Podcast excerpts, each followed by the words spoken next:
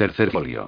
Pocos reparaban en el hecho. Desde hacía muchos años se elegía la antigua fortaleza de Reims para la celebración del concilio germánico, y esto, que podría pasar desapercibido al historiador, no era sino consecuencia del verdadero propósito del concilio, la defensa de los intereses de la fe en la tierra, especialmente el ordenamiento del culto y la evangelización.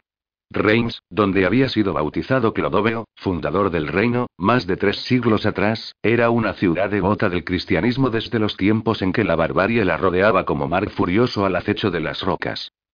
Junto a la comisión papal, los padres de la Iglesia se daban cita durante días para discutir los asuntos que preocupaban a la cristiandad. Las misiones evangelizadoras habían dejado de ser el centro de discusión desde hacía años, para ceder su protagonismo a las disputas administrativas de las diócesis. Así, los abades se enfrentaban a los obispos como los hijos con sus padres. Unos reclamaban la regla frente al abuso, otros exigían la prédica del Evangelio, y todos pedían su favor a los príncipes francos, que no siempre presidían las largas sesiones. Sin estar presente, aquel año Carlomagno había enviado a uno de sus cortesanos, el Landgravius Carnand de Schembach, como portavoz de Aquisgrán. Se decía que éste defendería los intereses de los obispos más cercanos al legado del Santísimo Bonifacio, y, entre todos ellos, ya Esturmio de Fulda, que mantenía ardua lucha por mantener la independencia de su legado frente a las tentativas de Hildebold de Colonia, a su vez canciller del concilio por nombramiento del propio Carlomagno. A proposición de Hildebold, la idea de centralizar los poderes eclesiásticos se proponía como lazo de fuerza del interior de la Iglesia, que Hildebold había comparado a los intestinos de un animal demasiado joven, el cual debía volverse más robusto si no quería desangrarse por las puñaladas de la herejía pagana. Para ello, Hildebold sostenía que Colonia debía elevarse a la categoría de arzobispado, subyugando muchas de las abadías y diócesis del entorno. Esturmio, sucesor de Bonifacio al frente de Fulda, se oponía a esta misión, sosteniendo que la fe descuidaba a sus verdaderos enemigos, los paganos, y a su verdadera meta en la tierra, la evangelización.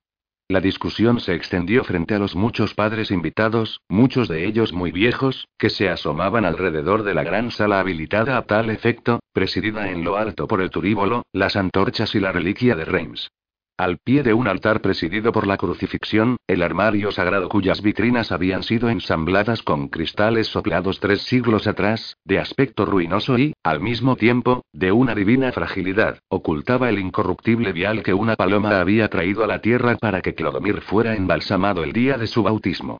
Al aceite dorado allí contenido se le atribuía un sagrado poder, y el concilio se celebraba en su presencia, pues se había considerado que su presencia no podía sino inspirar piedad y buen juicio a los hombres de Dios que allí se reunían para dirimir, en su nombre, su intervención en los asuntos del mundo. En ese momento se escuchó un golpe seco y fortísimo, y todas las cabezas se volvieron hacia el ángulo oscuro de la sala. La punta del bastón, en la que había esculpido un ángel exterminador, cayó sobre uno de los potes de los escribanos que tomaban notas en acta, destrozándolo al instante. Allí donde las antorchas reverberaban sin fuerza, su dueño alzó el bastón y se apartó voluntariosamente del novicio que le hacía de lazarillo. Enfrentado con su ceguera al mundo, el anciano elevó el altivo rostro, que cubría parcialmente con su hábito negro. Su voz, a pesar de la frágil apariencia de aquel cuerpo, estaba llena de fuerza, como lo estaban todos sus movimientos por sutiles que estos fueran, y así resonó apelando a sus corazones. Hermanos benedictinos, si mal no recuerdo y esta memoria no me traiciona, nuestra orden se ha erigido como justa mediadora entre el cielo y la tierra. ¿Cuántos años hace que la regla nos ha guiado hacia la luz divina entre las sombras de este mundo? Muchos, dirían los soberbios, pocos, digo yo. El rostro de Arnault de God descendió lentamente y, como si un cambio se obrase en él al descender del cielo a la tierra, abandonó a su faz la piadosa y severa beatitud para ser embargada por el más doloroso de los presagios. Pocos, hermanos aquí reunidos, muy pocos son esos años ante la inmensa eternidad que es un solo hálito de Dios, pues la continuidad de nuestra orden asienta sus pilares en la fe para interceder en las muchas cosas que incumben a los cristianos, pero siempre elevándose en busca de la inspiración que alienta en lo alto y desde lo alto y por lo alto. Del mismo modo que cinco son las partes del mundo y así como los espejos llevan solo a engaño, me he interrogado a mí mismo durante estos cinco días, preguntándome si las piedras vuelan o las liebres persiguen a los cazadores, si los quesos caen de los árboles o si el heno se ciega solo, hasta que he despertado, y mi mano ha suplicado perdón y fuerza a quienes con divina paciencia presiden este concilio desde lo alto, ¿qué excusos son esos, interdictos en medio de la sagrada poesía que dictan los ángeles cuyas bocas se cierran y cuyos corazones se sacrifican, siguiendo el ejemplo del encarnado? ¿Qué escolios se notan aquí, cuya banalidad solo habla de codicia y de glotonería? Varios abades se miraron, intercambiando miradas de complacencia frente a Hildebold, cuya incomodidad se retrataba en todo su cuerpo antes de que fuera capaz de corregirla con un gesto que suplicaba paciencia al cielo. Pero ninguno se atrevió a responder a Arnault de Gott, cuya apodíctica palabra rara vez esperaba réplica. Hombre sabio, podía escuchar durante días para intervenir solo al final, y no siempre lo hacía. Ofuscados en el ordenamiento de las tierras y en sus provechos, hermanos, nos olvidamos del verdadero propósito de nuestra presencia en ella. La evangelización que ha de conducir a la parusía, la gloria, el advenimiento de Jesucristo al final de los tiempos. Estamos aquí para preparar su llegada, solo para eso, y debemos ser ejemplo de piedad. Mirad hacia el norte y hacia el este. El reino cristiano se enfrenta a sus enemigos, los paganos pactan con el maligno, y éste se jacta de nuestra debilidad, pues es fuente de poder para él. Mientras discutamos sobre banalidades, él clavará sus largas uñas y arará con ellas las tierras incultas, echando sus semillas diabólicas y dejando que su mala hierba prospere, y esa es la hierba que los rebaños paganos rumían desde tiempos oscuros. Debemos evangelizarlos, por piedad. Ahora, Sajonia se extiende al norte, y allí Cristo ha sido despreciado por los señores de la tierra y por los simples que pertenecen a ella. Por eso digo que sus sacerdotes paganos deben ser capturados, antes de que causen más mal. Aquel cuya cabeza no pueda ser bautizada, séale cortada. Aquella hembra que practicase las artes de la brujería en cualquiera de sus formas paganas, sea enviada a las llamas junto a sus enseres. Los hijos de los líderes sajones que no hayan cedido a las premisas de la evangelización, que sean rapados, y enviados a los monasterios limítrofes, para recibir la educación que requieren y ser convertidos en buenos cristianos, pues esta es la única forma de paz en la tierra.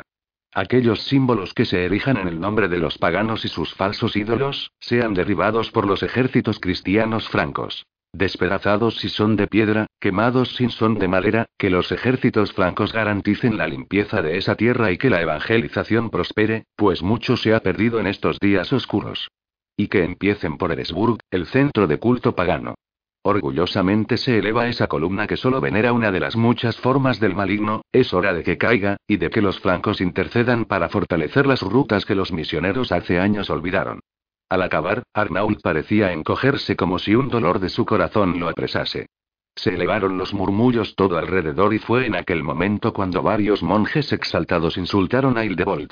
De eso al enfrentamiento abierto no había más que un paso, que fue dado con decisión por sus seguidores, y ambas facciones empezaron a hablar a la vez. Arnault, como águila que causa el terror entre corderos, se apartó y abandonó la sala. Antes de salir, muchos se le acercaron y apresaron sus manos, dedicándole palabras de aliento piadosísimas. Le agradecían su presencia y premiaban su coraje frente a los poderosos. El ciego de Monsalva gozaba de un prestigio beatífico. Cuando finalizaba la sesión, una comitiva de monjes se alejó de la multitud murmurante, que se dispersaba como en una babel de conversaciones. Al descender las escaleras, el corredor septentrional, menos ocupado, extendió su sucesión de arcos a su vista. Caminaron hacia ella, hasta que uno de los monjes descubrió al que le esperaba al pie de un arco, de espaldas a la multitud. Alcuino de York se detuvo y pidió a sus hermanos que lo abandonasen. Se acercó a él y se miraron.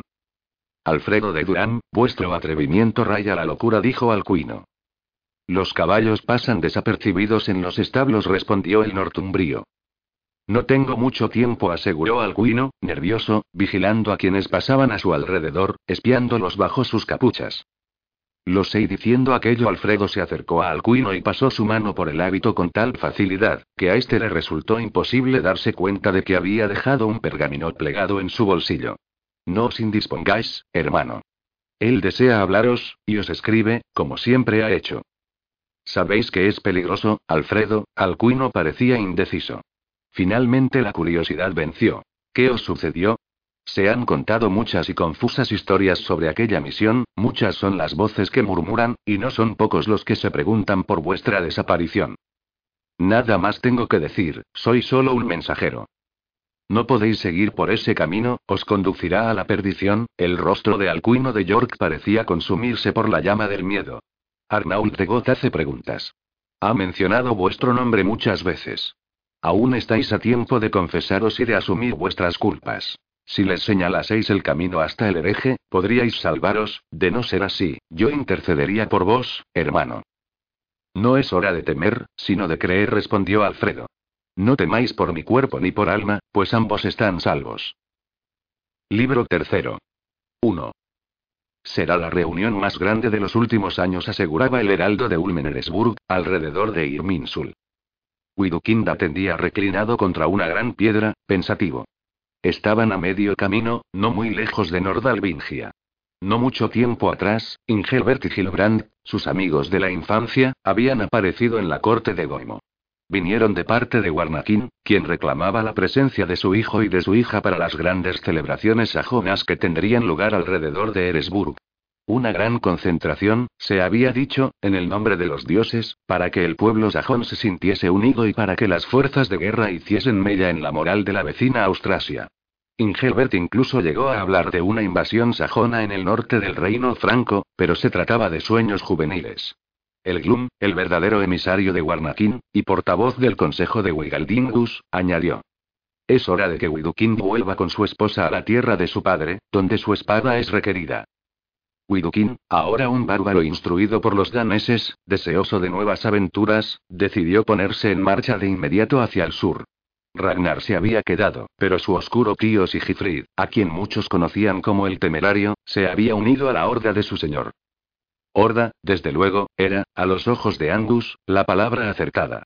No se trataba de una guarnición ordenada a la manera de los francos, ni siquiera la de los sajones, que en eso habían cambiado. No, cabalgaban como vuelan los cuervos, desordenada y ruidosamente, gastando chanzas dolorosas a cada cual más ignominiosa, alanceando todo lo que se movía, en busca de caza y de pelea, entrando en pendencia hasta con las piedras del camino. Vigi, el hechicero de Goimo, cabalgaba al acecho con ellos. Junto a Ingelbert y a Gilbrand, vinieron Magnachar, Teodefrid y su hermano Leutfrid, Willar, todos ellos jóvenes de Wigaldingus que habían deseado visitar con honor la corte del rey del norte, como era conocido el legendario Goimo Manos Largas. Pero Widukind desobedeció a su padre intencionadamente, y dejó a su mujer a buen recaudo en la corte de Goimo, algo que el abuelo de la joven vio con buenos ojos, como cualquier actitud en rebeldía, brote de sedición o violencia contestataria, que celebraba con gran alegría, siempre y cuando no fuese contra su real poder. La horda trotaba con temeridad y repartía violencia. Al fin había llegado la hora de volver al sur, pero lo hacía en medio de la incertidumbre. Los festejos de Eresburg ya habían comenzado, la gran reunión de los Jarls sajones, y Widukind se encontraba todavía lejos del objetivo. A su padre no le gustaría. Widukind había renegado en ciertos aspectos de la autoridad que éste representaba. Y se había acostumbrado a ser un noble señor en la corte de Goimo, con su propia esposa. Era allí donde se había convertido definitivamente en hombre, lejos de la autoridad de su padre. Tenía ya un hijo y una hija, a pesar de su juventud, y un recuerdo agridulce de la preponderancia de su progenitor. El retraso con el que acudían a la reunión era parte del plan de su señor. Widukin cargaba con su larga espada a la espalda, y la cruz de la empuñadura sobresalía sobre su hombro izquierdo, meciéndose entre sus cabellos rubios y sucios, alborotados por el sudor. Un peto de cuero ceñía su torso al modo antiguo y sus cejas, aquilinas como la mirada de las aves de presa más veloces del cielo, imponían respeto a donde quiera que mirasen, con la implacabilidad y primitiva fuerza de las rapaces de cetrería, cuando sus halconeros les retiran el penacho cegador. Gruesos anillos en los dedos evidenciaban su rango, y siempre llevaba el yelmo penígero bañado en plata que le había regalado Goimo. Tenía ya el cabello largo y dorado propio de su familia, cierta barba hirsuta, y aquella mirada, inquisidora y dominante como la presencia del sol, a la que escapaban pocos detalles. Iba vestido con cuero y acero, guardaba guantes de cetrería para el combate, un segundo talía dos brazas en los que cargaba cuatro ligeros escramasacks, en cuyo lanzamiento era mortalmente certero, y aquella larga espada que ya manejaba con maestría y con la que danzaba como la muerte. Pero allí, en los caminos de Nordalvingia, donde habían pernoctado en la cabaña herbosa de un pastor, el heraldo que ascendía por el camino verde les advertía de la grandeza del encuentro. Widukind miró de soslayo a Vigi, con quien había llegado a tener mucho más en común que con Angus en los últimos años. se acarició el labio inferior con los pesados anillos de oro que rubricaban sus dedos. Si es cierto lo que dices, dijo al fin, sin parpadear, nos apresuraremos. Sonrió de un modo extraño, que al parecer seducía los corazones de sus amigos mucho más que el de su oscuro sacerdote. Había algo siniestro en aquella forma de asentir que asumía una amenaza. Juegos de jóvenes, pues ninguno de ellos había participado en combate mortal alguno frente a otros hombres, a pesar de que estaban ansiosos de gloria y derramamiento de sangre. Widukind abandonó el respaldo de piedra y mojó sus botas en la hierba húmeda. Tomó un pedazo de carne ya frío que se había tostado en el brasero y lo engulló con voracidad. A tu padre no le gustará que te hayas retrasado tanto, dijo Vigi con cierta malicia. Tú mismo le dirás la cantidad de impedimentos que hemos encontrado en el camino, respondió Widukin, astuto. Mejor que lo haga Capucha Negra, seguro que a él le creerá, repuso Vigi, lanzando sobre Angus su endiablada mirada. Sabéis lo poco que me gusta mentir, mi señor, respondió Angus. Precisamente por eso insistió Vigi, arrancando una sonrisa del rostro impenetrable de Widukind. Dejemos la discusión para cuando llegue el momento. Es buena hora para ponerse en marcha. Hace buen tiempo, añadió el líder de la horda. Angus se alegró de que la discusión se alejase de él como una pasajera tormenta. Vigi conocía el pavor del misionero por las mentiras, y lo mortificaba a diario con toda clase de chanzas. Angus montó su yegua y se unió al trote de la horda. Pasó un día entero mientras se dirigían hacia el sur. Abandonaron el camino verde al norte de Wigaldingus, y siguieron en busca de la ruta más rápida hacia Eresburg en el este. Dos días más tarde, al llegar a un páramo desabrigado, Ingelbert señaló que ya estaban cerca, pues él mismo había visitado el Irminsul en varias ocasiones recientes. Hablarme a ese lugar pidió Angus. Irminsul es un centro de culto, respondió Vigi, que acostumbraba a trotar cerca de ellos, al final de la hilera. Es un lugar sagrado. Se trata de una columna que sostiene el cielo. Angus esperaba más detalles. ¿Cómo puede sostener el cielo? Las columnas de Irmin sostienen el cielo, respondió el hechicero. Irminsul es una gran roca en la que aparecen las runas escritas. La roca es alta y se abre arriba en dos formas como un martillo de Thor, y a la vez como las ramas de un árbol, añadió Ingelbert. Los Irminsul son como el árbol del mundo, ellos sostienen el cielo con sus ramas. Vigilo miró y gesticuló con sus manos. Las ramas, hombre de las sombras, son los brazos de Odín, que soporta el peso de las estrellas para que no caigan sobre nuestras cabezas. El Irminsul de Eresburg es el más grande de toda Sajonia. Hace muchos años que a sus pies se celebran las grandes reuniones del pueblo y de la guerra. Muchas de las invasiones sajonas empezaron en ese lugar, antes de partir hacia el sur en busca de las espadas merovingías. Vigi continuaba hablando cuando la compañía se detuvo. Siguieron avanzando hasta situarse a la altura de los que abrían la marcha. Widukind miraba hacia el horizonte, en el sureste. El altiplano y la larga pendiente que habían ascendido les brindaban por vez primera una visión privilegiada del sur. Una cortina de humo se elevaba no muy lejos, aunque a una distancia que un caballo tardaría casi un día en recorrer. Era como un chorro de vapor que un sol repentino fuese capaz de arrancar al corazón de una selva exhausta. Sus hebras se ramificaban y partían de diversos puntos del paisaje. En el cielo caliginoso del sur, por encima de las tinieblas verdes que ocultaban la línea del horizonte, se reunían y se desplazaban como formando largas nubes bajas. No son celebraciones, dijo Vigi. El funesto hechicero se pasó la mano por la calva y miró a Widukind. Los ojos de Widukind se abrieron. Angus tuvo un funesto presentimiento. Widukind acicateó su alto caballo negro y la horda trotó con brío por el camino. A medida que avanzaba el tiempo, y cuando un calvero en los bosques lo permitió, vieron cómo las columnas de humo se acercaban. Vigi estaba en lo cierto al decir que no solo eran ellos los que se aproximaban al fuego, sino que el fuego venía en su dirección. En un punto medio se encontraba el verdadero origen de aquel fuego. Irminsul. Cayó la tarde y no pudieron avanzar más rápido. Angus se quedó en la retaguardia, junto a los caballos de refresco y los de carga. Leutfried estaba a cargo de ellos. Los más temerarios habían desaparecido. Sigifrid, Widukind y Vigi se lanzaron a la carrera. Por fin la niebla se elevó en aquella región y dejaron de seguir el rastro de las humaredas, que ya estaban muy cerca. Se detuvieron. Los caballos estaban inquietos. El camino avanzaba por el bosque antes de salir a campo abierto. Un valle en la niebla, mecido por boscosas colinas. Por delante, ya no muy lejos, crecían las formaciones rocosas entre las que se ocultaba la fortaleza de Eresburg, su gran aldea, y su importante centro de culto pagano. Ahora las tinieblas parecían haberse desbordado ante ellos, y la niebla de la selva se suspendía, espesándose maliciosamente. Escucharon algunas voces y, al poco, unas figuras errantes salieron de la bruma como fantasmas. Las hojas secas crepitaban, y Angus sintió que su corazón se desbocaría. Un viejo danés, sin embargo, parecía impertérrito. Leutfried empuñó uno de sus langsacks. Mujeres y niños emergieron de la bruma como espectros que los miraron espantados, antes de reconocer la ausencia de peligro. Cargaban con fardos. Los ancianos se apoyaban en sus hijas y nietas. Algunas de ellas iban peligrosamente armadas y miraban con ojos ansiosos. Leutfried enfundó su arma y siguió adelante después de un breve parlamento. Otar saludó a uno de los ancianos. ¿A dónde vais? preguntó una mujer con gran pena en el rostro. Carlo Magno gritaban otros. Carlo Magno se acerca. ¿Ya han llegado a Eresburg? inquirió Otar. Todavía no respondió temblorosamente otro anciano que se apoyaba en un largo callado. Todavía no, pero no falta mucho. Los hombres defienden el templo, pero caerá esta noche. Lleva todo el día avanzando desde Austrasia. Se dice que es una columna enorme, miles de caballos pesados, soldados acorazados, fuego. ¿Cuántos? El anciano se encogió de hombros ante la pregunta de Otar. Nadie lo sabe. Muchos, aseveró la mujer. Carlo Magno invadía Sajonia.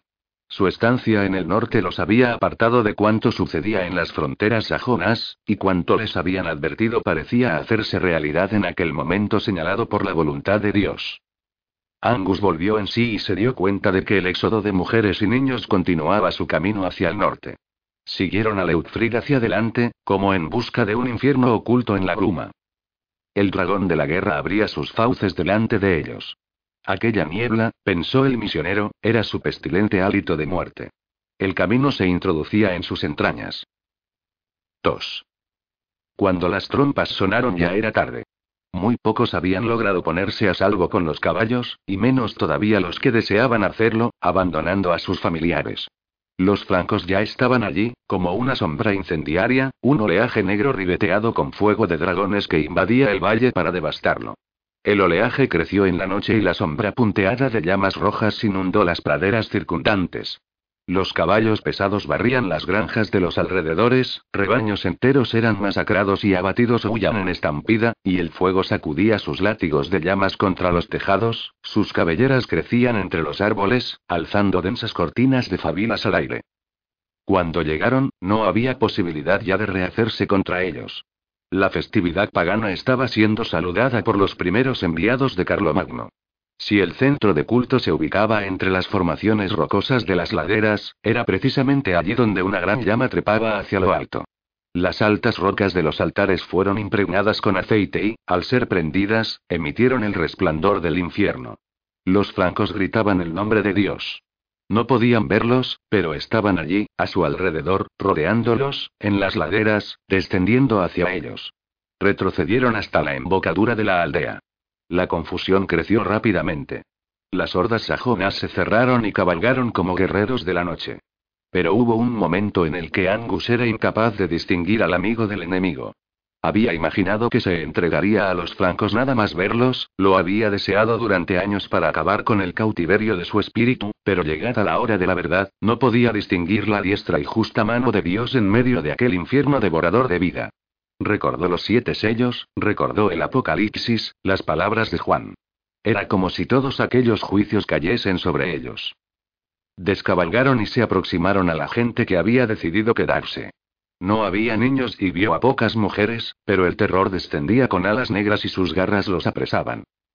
Las violaciones, los execrables actos de fuerza perpetrados contra los cuerpos de aquellos hombres y mujeres, perturbaron a Angus de tal modo, que no supo si sería capaz de huir hacia quienes había considerado sus necesarios libertadores. Los francos, el reino del que procedía, el brazo poderoso de Dios, su espada, volaban hacia él segando el aire. Si ese era el designio del Altísimo, lo asumiría, pero en ese momento las palabras de Remigio vinieron a redimirlo y a confundirlo una vez más, y sintió el derecho a la vida, pues no comprendía por qué Carlomagno podía disponer de aquellos crímenes impunemente y en el nombre de Dios, mientras los sajones debían recibir el golpe exterminador de los ángeles. ¿Era aquel realmente el designio del Altísimo, o la Santa Iglesia tenía sus propios intereses en la tierra? Cuando pudo volver en sí, la confusión era mayor y la luz de las llamas proyectaba negras y fugitivas sombras. Caballos que arrancaban el barro con su galope implacable atronaban el aire con su relincho. Los gritos, gritos de dolor, desgarraban el tiempo a su alrededor. Por un breve instante, se quedó fuera de sí mismo, y en ese tiempo perdió el contacto con Otar, la visión de Leutfried se esfumó. Se sintió, al fin, solo en medio de las tinieblas. Solo, en el lugar al que había tenido que llegar después de iniciar sus pasos en la misión de la espada. Vio armas esparcidas entre los campesinos muertos que salían al paso del invasor, pero no era capaz de empuñar ninguna de ellas. Las gentes se lamentaban y trataban de huir, cuando alzó el rostro y se encontró cara a cara con una visión que jamás olvidaría. Tanto la cabeza de la bestia como la de su jinete iban cubiertas con máscaras de hierro de grandes hollares, la visera ocultaba el rostro, todo aquel metal brilló al resplandor de una casa en llamas cuando el arma emitió un fulgor y comenzó a descender en su busca. Era como uno de los ángeles exterminadores de los que vendrían a miles para castigar al mundo, era como el cuarto jinete, el de la bestia amarilla, el que fue llamado muerte y repartiría el fin entre la cuarta parte de la humanidad viviente. No fue capaz de enfrentarlo. Cayó entre las pisadas de los caballos. El fuego ardía y su reflejo brillaba en los charcos. Sus manos se hundieron en el lodo caliente. Los flancos estaban allí. Rodó hacia la derecha, y el lugar fue atormentado por los gritos. ¿Por qué habían pasado de largo? La joven de delante. Esa era la razón. Aquel caballero abandonó su montura. Deforme en su corpulencia, como una bestia revestida de flamante acero. Aferró a la joven por los cabellos y Angus la oyó gritar desesperadamente. Su padre, no muy lejos, trató de protegerla. Desde una montura cercana, la maza cayó sobre su hombro, arrancándole la oreja izquierda, y desplomándolo como un muñeco sin vida. La madre volvió hacia ella. Una señal del caballero bastó para frenar la muerte de la madre, en manos de otros hombres de hierro, pero acto seguido quiso Angus desaparecer. Quiso ser como el barro y mezclarse con la inmundicia que lo rodeaba, porque en ella habría encontrado más solaz para toda la eternidad, entre gusanos y lodos, que entre aquellos que se hacían pasar por hombres, los flancos le hicieron vomitar, y vació su estómago al tiempo que aquel caballero se entregaba a un placer salvaje en medio de la más horrible de las violencias cometidas contra la integridad de un cuerpo del Creador, pero no consiguió desaparecer, el misionero estuvo allí, presente como un cobarde, y lloró, mientras los gritos desaforados de la madre, que observaba aquel acto execrable y brutal, desgarraban las entrañas de su alma, que se hacía pedazos al fin. Supuso que lo creían moribundo, pero la confusión a su alrededor era tal que no fue capaz de sobreponerse. De pronto, se volvió, como si hubiese sentido que algo devastador se acercaba a él. Al girarse, fue alcanzado por un rayo rojo y súbito. El grito desgarrador pareció estallar sobre sus oídos. Sintió el peso de una bota que se clavaba sobre su pierna.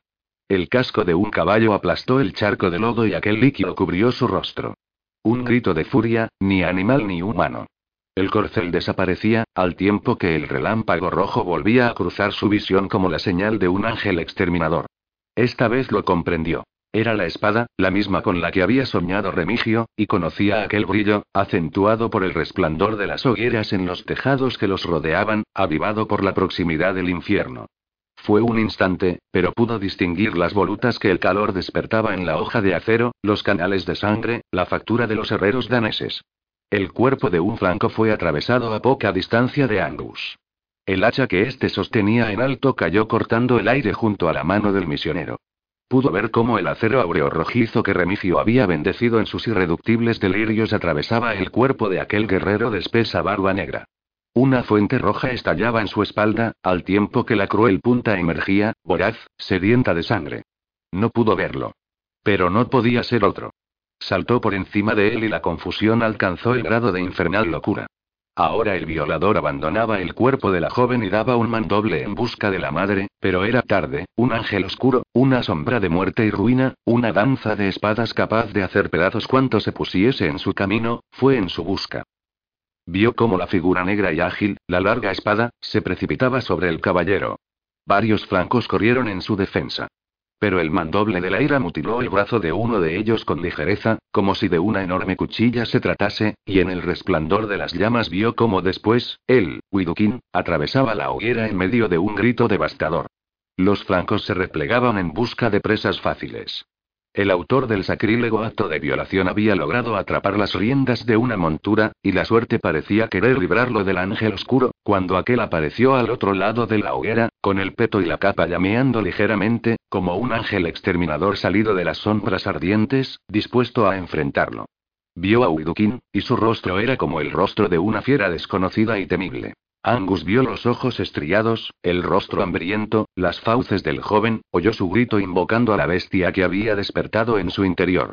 Sus brazos se abrieron, tensos como arcos cuyas cuerdas son empuñadas por los dedos del odio, y la larga cruz de fuego, la cruz roja de sangre que era su espada sagrada, ardió a la par que su garganta increpó al jinete que, implacablemente, trotaba hacia él. Ut.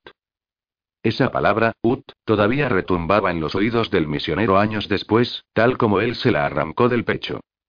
Fuera punto de pronto, Widukind se apartó, al tiempo que el caballo se abalanzaba en medio de un relincho furioso, y en un movimiento semejante a un baile macabro que corta el aire y lo hace caer, tras privarlo de sus invisibles piernas, retrocedió y giró lanzando el mandoble contra el costado del animal. La espada impactó contra el guerrero, certera y ambiciosa cual fuego reflejado en su impoluto resplandor.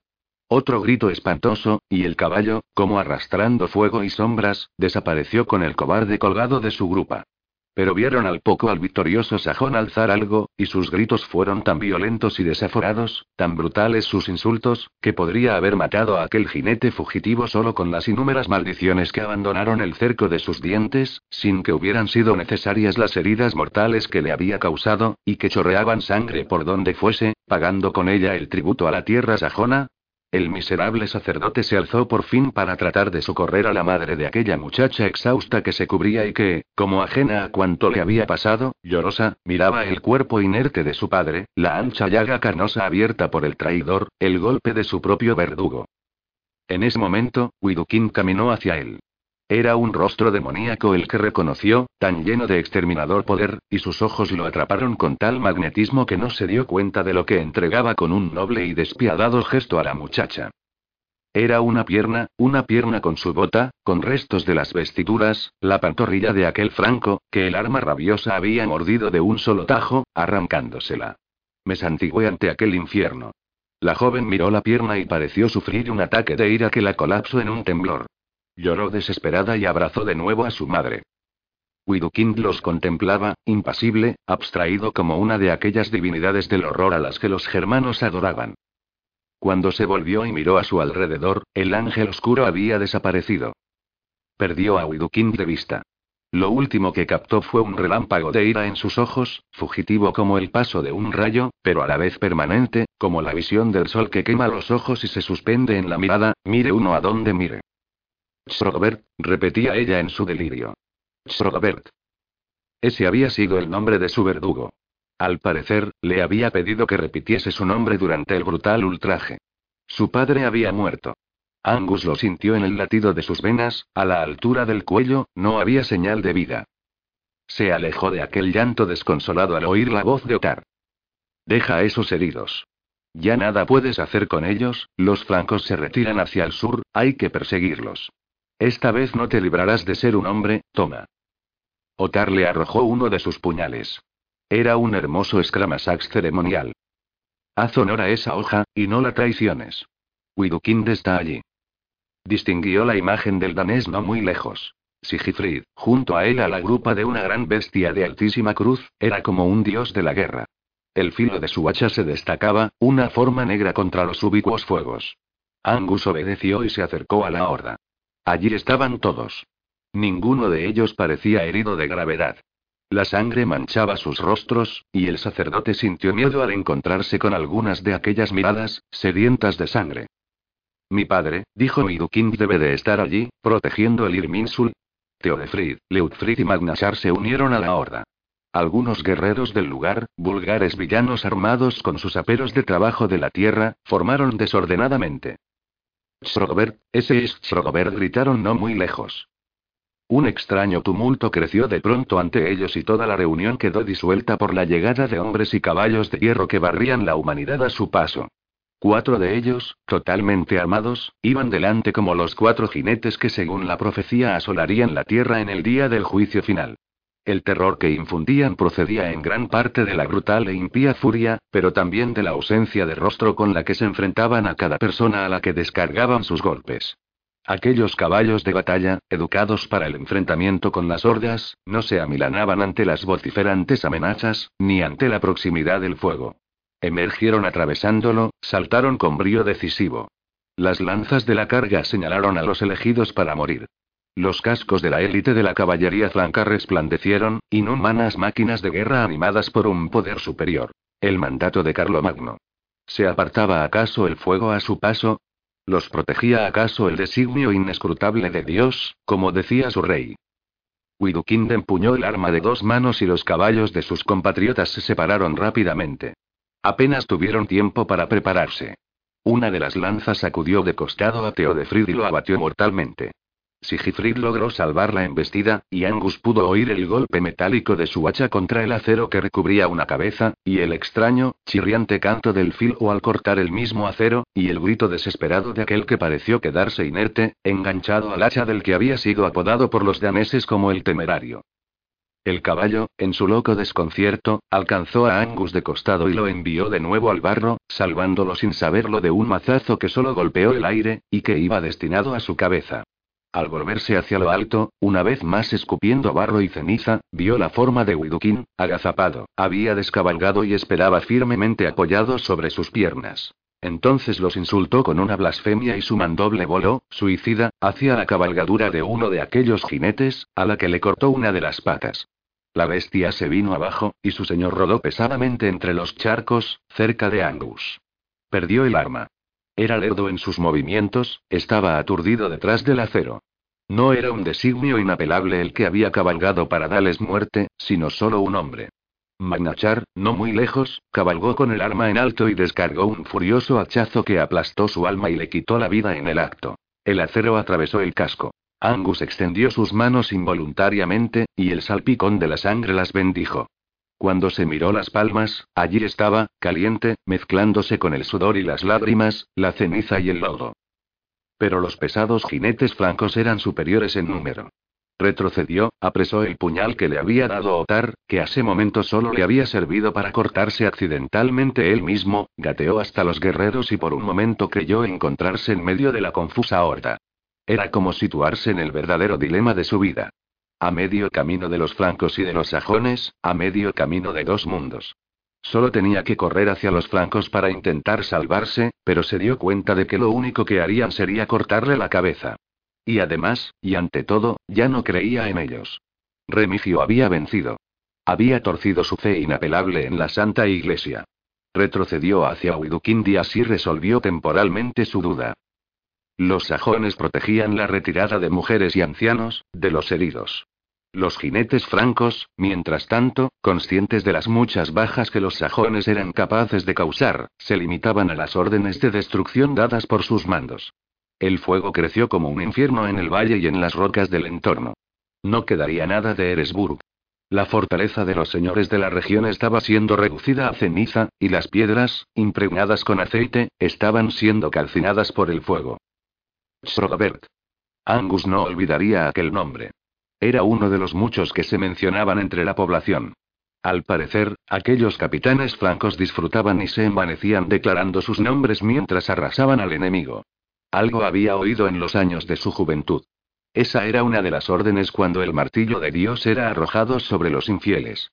Los bárbaros, semejantes a demonios, no podían recibir trato humano alguno, y cuando se luchaba contra ellos se decía que Dios premiaba a aquellos cuyos nombres eran temidos entre los demonios del paganismo. Por eso los capitanes pronunciaban sus propios nombres, mientras perpetraban todos los pecados capitales en el nombre del Altísimo. Le temblaban las manos y no era capaz de caminar sin errar los pasos. Ahora faltaba por responderse una pregunta, ¿dónde estaba Warnakin? El ángel oscuro había desaparecido en busca de exterminio y destrucción. 3. El Irminsul había ardido como una columna inmolada en el abismo. Al parecer, fabricado con la madera de un gran árbol, aquella gigantesca columna no resistió el fuego de resina y aceite. Se contaba que el propio Carlomagno había asistido a su destrucción. Que había llegado hasta el pie de la gran construcción, y que sus tropas esperaron, conteniendo a los sajones, hasta que, amordazada con grandes sogas, fue posible echarla abajo ante sus ojos, para ser quemada después. Carlomagno trataba de asestar un golpe a la moral de los sajones, quería destruir sus ídolos y símbolos, pues en la esencia de estos residía gran parte de la fe del pueblo sajón. Pero la guerra no sería tan breve, lo sabía. También se rumoreaba que Carlomagno había tenido que contar con espías entre la casta guerrera de Westfalia, pues de otro modo nadie podía explicarse que su ataque hubiese sido tan certero en el tiempo y lugar de reunión. Llevaba tiempo planeándolo, como una serpiente que se arrastra durante años en busca de un ágil pájaro, para asestarle su ponzoñoso ataque, reconoció Vigi. Su rostro estaba embadurnado de sangre, como su calva, y sus ojos emitían un fulgor de locura. Ahora será bueno que los traidores sean descubiertos. Espera, capucha negra. Angus estaba rezagado junto a él y le obedeció. No muy lejos, venía, maniatado, caminando a pie y molido a golpes, un cautivo franco. Aquí lo tenemos, él resolverá nuestras dudas. Aseguró Vigi. El rostro ensangrentado del flanco se volvió a Angus. Quizás intuyó su naturaleza, aunque no podría asegurarlo. No estaba seguro de que quedase un solo trazo de piedad en su rostro, demacrado por la destrucción de su fe en el ser humano. ¿Quién es ese Chrobert? inquirió Vigi. El cautivo tomó aliento. Angus volvió a repetir la pregunta, con el acento de la lengua franca. Un capitán de Carlomagno, dirige un escuadrón de caballería. Ahora le falta una pierna, dijo Angus. ¿Es él? El rostro del cautivo no mostró intención alguna de resistirse, parecía desear morir cuanto antes. Angus sintió lástima por él. Sí, le han cortado una pierna, y después ordenó el ataque de nuevo. Vigi se rió de un modo salvaje y cruel. Strogover repitió, perversamente pensativo. Prefiero que viva sin pierna a que esté muerto. Eso le dolerá mucho más. Un guerrero de corta estatura, algo encorvado. Las piezas de su armadura parecen haber sido creadas con arreglo a las deformidades de su cuerpo, lo describió. Sí, es él. El ángel negro. Vigi tiró de la cabellera del preso y miró en sus ojos ensangrentados. En ellos escrutó una profundidad llena de presagios, como quien se asoma a un pozo sin fondo. Luego, dijo. El ángel cojo, me parece más apropiado. Mátalo, capucha negra. Angus se quedó inmovilizado por la orden. Yo, no puedo, balbuceó. Vigi pareció amenazarlo de muerte con su sangrienta mirada. Las arrugas de su rostro se deformaron, ocultando una expresión de innombrable odio. Mátalo.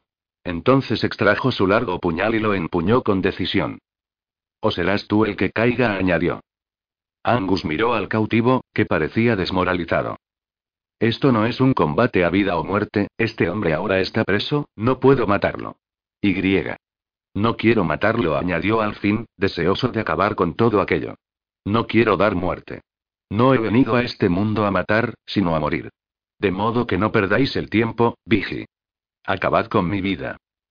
En ese momento, un caballo trotó a su alrededor, como si cayese pesadamente del cielo e hiciese temblar la tierra. La voz de trueno de su jinete les alcanzó como un rayo. Déjalo, Vigi ordenó Sigifri Capucha Negra y ese preso pertenecen a Widukin, pues estamos en sus tierras. Vigi sonrió de un modo muy extraño, y después se alejó, frustrado. 4. Era el año 772 después del nacimiento de Cristo. Esa había sido la fecha elegida por Carlomagno para iniciar un ataque decisivo contra los sajones. El comienzo de la guerra, tal como la habían anunciado los sabios del Concilio de las Tinieblas presidido por Remigio de Reims, había resultado más abrupto de lo esperado. Según Angus pudo leer en las crónicas decenales de Metz, los francos habían tenido encuentros armados de carácter fronterizo con los sajones. Sin embargo, Carlomagno, tal y como habían escuchado en numerosas noticias que venían a galope desde el sur, era un sabio guerrero. En la tradición de Carlos el Martillo, su nieto mayor había heredado el astuto y conveniente sentido de la sorpresa. Carlomagno había decidido atacar y, más tarde, preguntar, ofreciendo el tratado de paz. Pero ese momento todavía quedaba alejado en el tiempo. Ellos viajaban en medio de la noche por una senda salvaje hacia el noroeste. Se apartaron de aquel éxodo que se desplazaba hacia el norte desde Eresburg y su comarca, alejándose del rastrillo mortal que era el ejército franco, cuyas uñas de acero devastaban la tierra y envenenaban los pozos, y se dirigieron hacia el lugar en el que Warnakind descansaba, como supieron más tarde, herido de muerte. Angus recordaría toda su vida el momento en que Widukind lo supo. Los emisarios tardaron en dar con él. El Brand estaba presente con Warnakin, dijeron, y lo había visto luchar al pie de la columna de Irminur. No contento con la defensa que se dio ante el ataque de la cristiandad, Warnakin se había defendido hasta el último aliento y resultó herido de muerte por un escuadrón entero de caballeros. Habían hecho frente a los arqueros, y después a las tropas de infantería, pero los caballeros barrían la tierra, y ni siquiera la espada de Warnakin había sido capaz de sedar las patas de tantos caballos. Widukind mostraba silencioso. Sombrío. Angus sabía que las dudas amordazaban su alma, que se reprochaba su tardanza. Ahora estaba lleno de odio contra el mundo, pero también lleno de odio contra sí mismo. No le había perdonado a su propio padre muchos de sus actos, pero el destino, o la providencia, le obligaba ahora a aprender una dura lección. La noche envejeció alrededor de la horda, y se alejaron de allí. Llegaron a las aguas de un río que fluía plateado por la luna. Su rielar era melancólico, y el silencio de la noche contrastaba con aquel confuso infierno del que venían. Solo en aquellos instantes dejó Angus de creer en el juicio final que los perseguía. Las antorchas parpadearon en la masa de los árboles. Las tramas negras parecieron moverse a su paso y tuvo el misionero la sensación de que los árboles los vigilaban. Widukind hizo sonar su cuerno. La llamada se alejó, llena de melancolía, por los ámbitos de la noche. Le respondieron. Alguien vino al encuentro de la horda. La luna abandonó el cortinaje de las nubes y rodó por el cielo. Las nubes se agolpaban como copos de lana por encima de una negra sombra. Atravesaron aquel paraje hasta entrar en los campos labrados del valle. Siguieron un camino, y la aldea los recibió.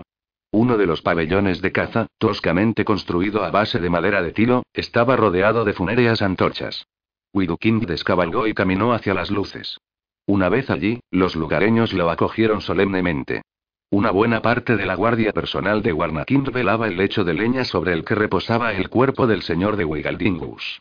Algunos estaban heridos, cojeaban, sus rostros estaban aún ensangrentados, el Brand se aproximó a Widukind y lo recibió con gravedad. Widukind clavó sus ojos en el cuerpo. Padre. El joven se aproximó lentamente a los restos mortales. Sus graves heridas en el cuello y en el pecho habían sido lavadas, y lo habían vestido de nuevo con sus mejores ropas. Pero podían distinguirse las secuelas del martirio de Warnakind en el rostro y cuello. ¿Cómo murió mi padre? preguntó Widukin con gran tristeza en los ojos, pero con decisión. Sus ojos azules eran otra vez los ojos que Angus había adorado en el niño, los ojos azules y amplios, consternados, de un niño que solo desea aprender. Como un héroe sajón, como el más grande de los héroes, respondió Elbrand. Ya me has dicho cómo murió, y así lo recordaremos, dijo Widukin con rencor. Y ahora dime, ¿lo mataron como a un héroe? La pregunta se quedó allí, sin respuesta ante todo el grupo. Elbrand se miró las manos. Angus vio expresiones semejantes entre los miembros de su guardia personal. La pregunta de Widukind había sido sagaz. A nadie se le escapaba el sentido. Widukin durgaba en aquellas heridas mortales que se habían encargado de lavar para no herir sus ojos. Nos defendimos como pudimos, le seguimos a la muerte, muchos de los que le seguían, ahí los tienes, presentes, pero muertos. El noble guerrero señaló los demás cuerpos, que reposaban alrededor del duque. Porque le siguieron. Warnakin, el brand vaciló. Widukin taladró ansiosamente sus ojos, entre la desesperación, el odio, la ira. Warnakin se quedó solo con su coraje, solo ante la columna de Irminur, solo ante la columna que sostiene el cielo. Cuando llegaron los jinetes francos él no pudo ya defenderse, sus caballos son pesados, y eran muchos, dos de ellos cabalgaron en círculo y lograron apresarlo con un alambre por el cuello. Lo arrastraron. Después las hachas golpearon y abrieron su pecho. No sufrió una gran agonía. Así murió tu padre. Debí estar junto a su mano derecha, debí morir con él, musitó Widukind. No os torturéis, señor, pidió Elbrand humildemente, modificando su forma de referirse a Widukind, como todos pudieron comprobar. Si hubieseis muerto, ¿quién sería ahora el señor de Wigaldingus? Ningún padre quiere ver morir a su hijo, pues no tendría sentido el nacimiento de este. Widukind se quedó allí, callado. Mientras tanto, el Gloom realizó los rituales, preparó las hierbas y reunió las especias de su zurrón. Solo entonces recitó las runas. Ordenaron que los cuerpos fueran llevados a campo abierto, no muy lejos, en medio de una pradera en la que crecía un tejo muy viejo y que se consideraba sagrado. Cerca del árbol, unas estelas funerarias tachonadas de runas marcaban un lugar santo. Allí, los cuerpos de los muertos fueron alineados y depositados encima de grandes piras de leña. Widukin se quedó a solas con su padre, y pasó allí las últimas horas de la noche. Cuando el alba estaba a punto de romper el horizonte, unas manos impías despertaron a golpes a Angus. El rostro de Vigil inundó su visión. Las pesadillas y el fuego abandonaron la mente del misionero, y el aire fresco entró en sus pulmones. Algunos pájaros cantaban. El cielo se volvía cristalino, opalescente, en el horizonte. Se acercaba el momento que los paganos otorgan a un gran poder de sus divinidades. ¿Querrás la espada de tu padre? Preguntó el Glum a su señor. Widukind recorrió con sus ojos la empuñadura y el acero. No. La espada de Warnakind se marchará con Warnakind. Así, sin querer despojar a su padre de sus armas, sin tocar uno solo de sus pesados y ricos anillos, ni una pieza de su armadura de cuero endurecido o su magnífico escudo, Widukind dio su consentimiento. El Glum mandó a Angus que fuese a prender la antorcha. Volvió a la aldea, la encendió en el hogar y regresó con ella encendida. Entonces todos lo miraron. Las figuras negras y solitarias que se aproximaban a presenciar el momento lo seguían, como si de pronto ostentase el poder para convocar a las criaturas de las tinieblas. Volvió con la llama en sus manos y el Gloom, con grave rostro, extendió los brazos y se dirigió hacia él. Tú, hombre de las sombras, ordenó con imperiosa voz. No le quitó la antorcha, lo que lo contrarió. Angus se quedó así, encapuchado como siempre, una terrible sombra que se encaraba al alba sosteniendo el fuego enemigo de la cristiandad. Invoca la llama de Loki. Vigi sonrió ante la orden del Gloom. Le era desconocida, pues jamás había tomado parte en un ritual pagano. Pero no podía causar tal deshonor a aquel muerto, que había sido su justo señor y, quizá por haber presenciado el horror causado por los ángeles francos, enviados con la bendición de una Roma que cada día le resultaba más lejana, se decidió a hacerlo. Se acercó a las piras funerarias y miró los cuerpos. Él mismo empuñaba la antorcha, y él mismo prendió fuego una a una a todas aquellas hogueras mortuorias, que comenzaron a crepitar rápidamente, pues habían sido impregnadas con aceites que atraían al fuego. Entonces llegó a la pira de Warnakind. Recordó muchos actos de pronto, y no fue ajeno a su bondad. Y con llanto en los ojos, Angus se persignó y prendió el fuego sagrado. El hombre de las sombras empuñaba una antorcha y retrocedía, al tiempo que una gran llama crepitaba ante su presencia. Fue entonces cuando el sol despuntó en el horizonte, un fuego que iluminaba el mundo y que nacía de nuevo por él. La belleza de aquel momento pasó. El sol se elevaba rápidamente y solo había cenizas a su alrededor. Se marcharon, y Widukin seguía silencioso. La horda se encaminó de nuevo hacia el noreste, donde planeaba encontrarse con los Harls fugitivos del encuentro de Eresburg. Angus sabía que Widukin deseaba encontrar al traidor de Eresburg. A media voz no se hablaba de otra cosa, y se pronunciaban una maldición tras otra. Según contaban, era imposible que Carlomagno hubiese podido acertar con el momento de su ataque sin la colaboración de ciertos nobles sajones que lo hubiesen informado en secreto a través de espías en las fronteras. Todas las miradas se dirigían hacia el sur. Presionados por la amenaza de los francos, los jarls que habitaban en la frontera se sentían más inclinados a la traición que los que habitaban en los territorios del norte. Además, para los francos resultaba más sencillo enviar embajadas y misivas, regalos y promesas, a aquellos que no vivían demasiado alejados. Pero hallar al culpable parecía una tarea que solo derramaría sangre. Una decisión basada en un rumor infundado solo traería enfrentamientos internos, eso, imaginó Angus, estaba en las cuentas de Carlomagno. No solo había asestado un golpe demoledor en el nombre de Dios y de su reino, sino que además causaría gran inseguridad entre los líderes sajones, que carecían de una forma de gobierno centralizada.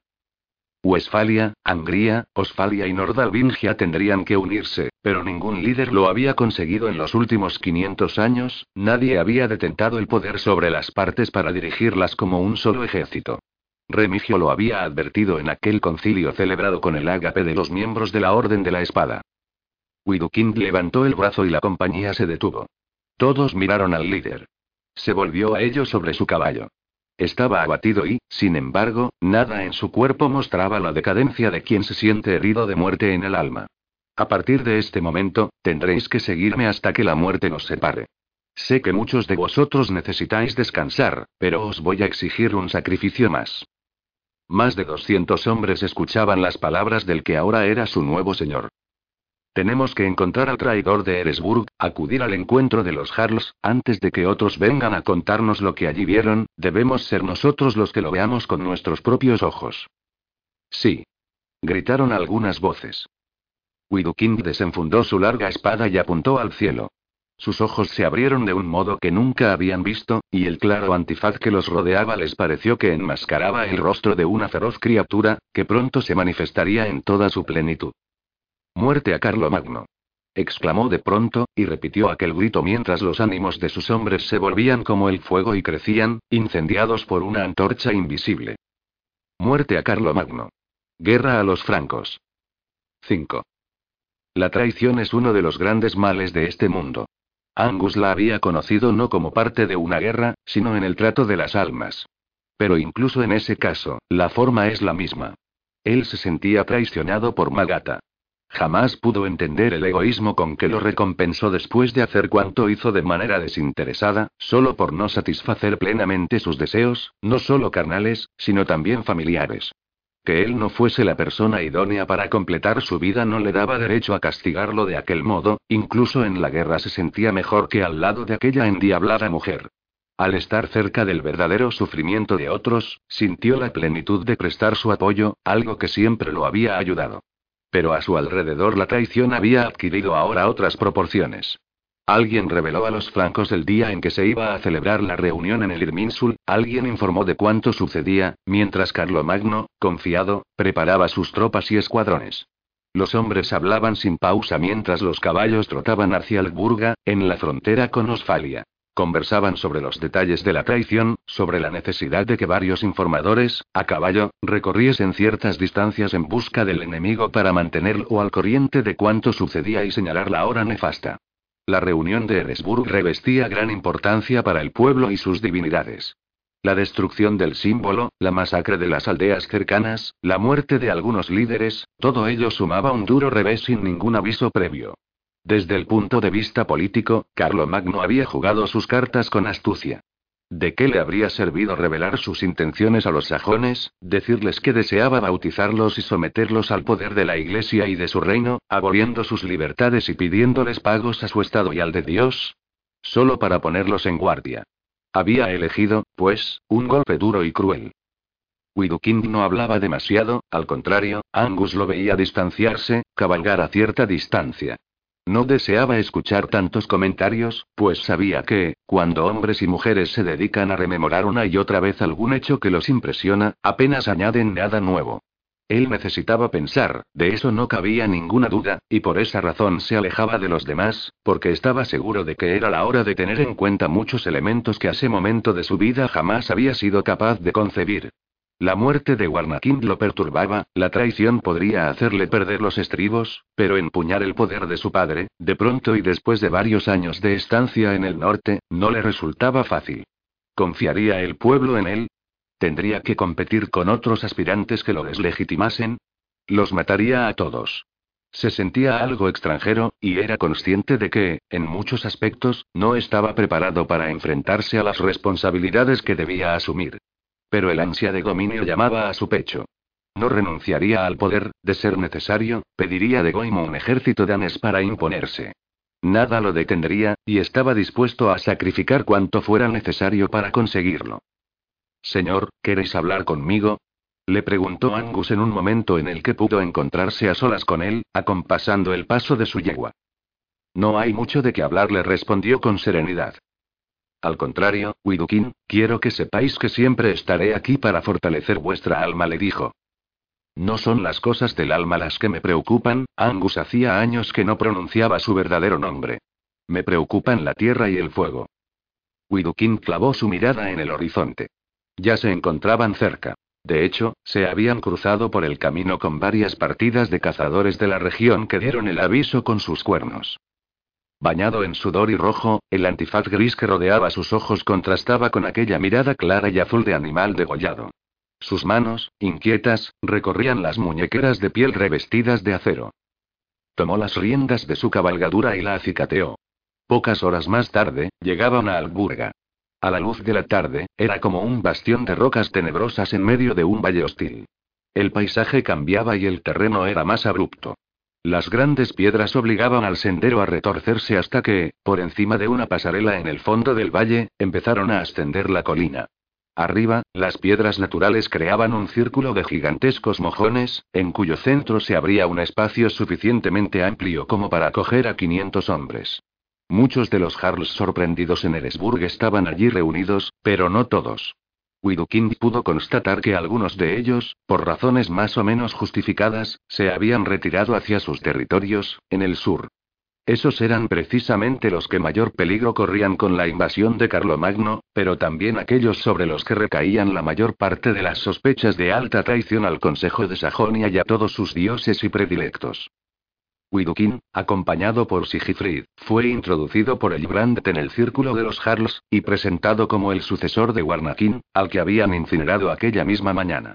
El Gloom se quedó a su lado, apoyado en su vara, con el rostro impenetrable a todas las miradas.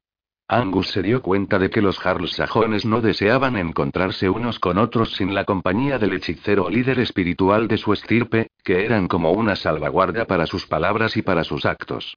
Tampoco prescindían de su guardia personal, que no podía exceder de tres hombres. Al encontrarse con aquellos rostros sombríos, Angus entendió que la ira y la sospecha debían hecho mella en el corazón de los gobernantes sajones. No sabían quién había podido ser el autor de la traición, y eso los incitaba a sospechar los unos de los otros, y a temer represalias y acciones violentas de carácter irreversible. ¿Dónde está Esi? inquirió Widukind ante la mirada de Amin. Amin, un líder de gran importancia entre los osfalios, tenía la edad de su fallecido padre. Esi tuvo que partir, respondió Amin con una extraña mirada. La pregunta de Widukind había interrumpido una conversación pausada entre algunos de los Jarls más importantes. Esi dio explicaciones y se marchó al norte, añadió Guntar. El noble hijo de Warnakind tendrá que esperar su turno cuando quiera hablar, dijo Amin. El noble hijo de Warnakind pregunta dónde está ese y por qué se ha ido, insistió Widukind. Había elevado el tono de su voz con tal energía, que Angus no pudo menos que sorprenderse. Talbat se puso en pie. Lamentamos la muerte de Warnakind. Tu padre era un gran hombre, declaró con gran sentimiento. Pero no faltes respeto a quienes han de acogerte como a un hijo, a quienes te quieren como a un hijo. Has de saber que es y partió hacia el norte porque los mensajeros de su tierra lo requirieron. Luchó como un jabato contra los francos, no muy lejos de donde tu padre fue herido de muerte, añadió Guntar. Lo vi con mis propios ojos. Alguien tendrá que pagar por esta traición, aseveró Widukind. Quiero la sangre del traidor en una copa para dársela de beber a las serpientes del páramo, pues solo así se hará justicia, después de haber clavado sus entrañas en el tronco de un tejo. Yo mismo exijo el derecho a desollarlo. Widukind tomó asiento en una roca y su guardia personal lo flanqueó. Hubo muchos gritos de alabanza a sus palabras, pero no tuvieron mayor consecuencia que el silencio y la confusión. Se decían muchas palabras, pero ninguna era concluyente. Y así, mientras los sajones se lamían las heridas como un animal herido por sorpresa, los flancos continuaban avanzando por el sur, donde ya se hablaba de nuevos ataques a lo largo de la frontera. Widukind guardaba y escuchaba, pensativo. Cayó la noche, y se encendió una gran hoguera en el centro de aquel lugar sagrado. La luna brillaba macilenta entre las formas temblorosamente iluminadas de los megalitos. Algunos jarls se despidieron y se marcharon. Otros acordaron ir hacia el sur a prestar apoyo. Los que se marcharon lo hicieron con la promesa de poner en pie de guerra sus regiones y volver plenamente armados. Widukind no decía nada. Intercambiaba miradas y esperaba. Finalmente, llegó la hora de partir, y tras despedirse brevemente, volvieron hasta el campamento a las afueras de Alburg. A la mañana siguiente, Widukind buscó a Angus para hablar con él. Tenemos que ir en busca de Remigio. Remigio, el sonido de aquel nombre resultó sobrecogedor. Tú y yo. ¿Por qué? La orden de la espada, respondió él. Mi padre era un fiel miembro, y yo debo ocupar su lugar. Pero, ¿con qué propósito? ¿Cuántas veces os habré oído hablar tan mal de Dios? De nada han servido ni mis ideas ni mis lecciones, sois fiel al norte, fiel a los dioses de las tinieblas. Lo miró intensamente. Eso no es lo que importa ahora. Si mi padre entendió a Remigio, hay algo que yo también debo comprender. Seguiré sus pasos, aunque para ello tenga que aprender lo incomprensible. Pero no crees en ellos, ¿por qué vas a entrar en la orden si realmente no compartes plenamente sus ideas? Tú eres como los daneses, no puedes, Cállate. ¿No lo entiendes? ¿Tengo que explicarte algo tan sencillo como eso? Escúchame, por primera vez sintió su mentor la amenaza en sus ojos, la ansiedad por alcanzar sus objetivos, Angus se dio cuenta de que Widukind pasaría por encima de personas y recuerdos. Quería algo, y lo quería a cualquier precio. Hablarás con Remigio, le hablarás de mí y le dirás lo que tengas que decirle, quiero ocupar el puesto que ocupaba mi padre en la orden. Da igual lo bien que me lleve con los daneses, voy a seguir llevándome bien con ellos, me voy a llevar bien con todos mis aliados, pero no puedo perder la oportunidad de ocupar ese puesto si con ello puedo reunir más fuerzas. Hazlo. La orden estaba dicha, y el camino que seguían era de nuevo el del oeste, hacia aquella selva abandonada y rodeada de ciénagas en la que se elevaba el templo de la orden. A pesar de todo, y de la confusión de aquellos momentos, Angus tuvo la sensación de que el acto redentor se acercaba. Hacía años que no había visto a Remigio. ¿Qué se encontraría? Ni siquiera sabía si estaba vivo, aunque ningún indicio desde que volviesen de Dinamarca y se produjese el ataque contra Eresburg les había demostrado lo contrario. Él estaba allí, lo sentía de nuevo, en las puertas de la oscuridad, velando junto a las hilanderas del mundo. Avanzaron hasta la espesura y siguieron el viejo sendero. Cayó la tarde y se levantó la niebla de las ciénagas de la muerte. El río fluía perezosamente hacia el verano, junto a ellos, arrastrándose entre los charcos de lodo y los empiternos barros. Las patas de los caballos empezaron a chapotear en una tierra demasiado insegura, pero encontraron el camino. La niebla se hizo espesa. El Gloom, que guiaba a la horda, pues era el único que conocía el sendero, se detuvo. Unos resplandores difusos se encendieron como globos de vapor anaranjado. La noche se acercaba. El hijo de Warnakin busca a Remigio anunció el hechicero. La respuesta tardó en llegar. La noche caía como un manto sobre ellos que venga el hijo de Warnakin recitó una voz de las tinieblas. Que el hombre de las sombras le acompañe. Así lo dice Remigio. Los demás esperad acampados donde el terreno os lo permita. El Gloom se volvió y buscó a Angus con la mirada. Este se adelantó, y su yegua se puso al paso de Widukind. El duque hizo una señal a Sigifrid y le pidió que se quedara junto a los otros. Avanzaron hasta sumergirse en la niebla. Las antorchas se desvelaron y vislumbraron a los encapuchados. Dos de ellos tomaron las riendas de ambos y siguieron a las cabalgaduras. El caballo negro de Widukind se rebeló inicialmente, pero unas palabras tranquilizadoras de su señor bastaron para serenarlo. El cortejo los guió hasta el estanque vedado bajo los árboles, y más allá, en las proximidades de las grutas que se sumergían en las entrañas de la tierra, el templo de la espada apareció ante ellos, como una aparición de otro mundo. Las antorchas ardían a cada lado de la puerta principal, que estaba entornada. Descabalgaron y se quedaron a solas. Otro sirviente de la orden vino hacia ellos y los guió hasta la entrada. Al ascender los peldaños, se volvió hacia Angus y puso su mano en su hombro. Ada Augusta Perangosta, querido Angus dijo. Sorprendido, Angus escrutó el rostro del misionero con un vuelco en el corazón. Alfredo. Se retiró la capucha y vislumbró el mismo rostro que lo había introducido en los misterios de la religión y de la herejía, la mano que lo había guiado hasta el corazón de las sombras. ¿Estás? Vivo. Sí, ¿por qué tendría que haber muerto? Solo porque otros lo dijeran, eso no basta.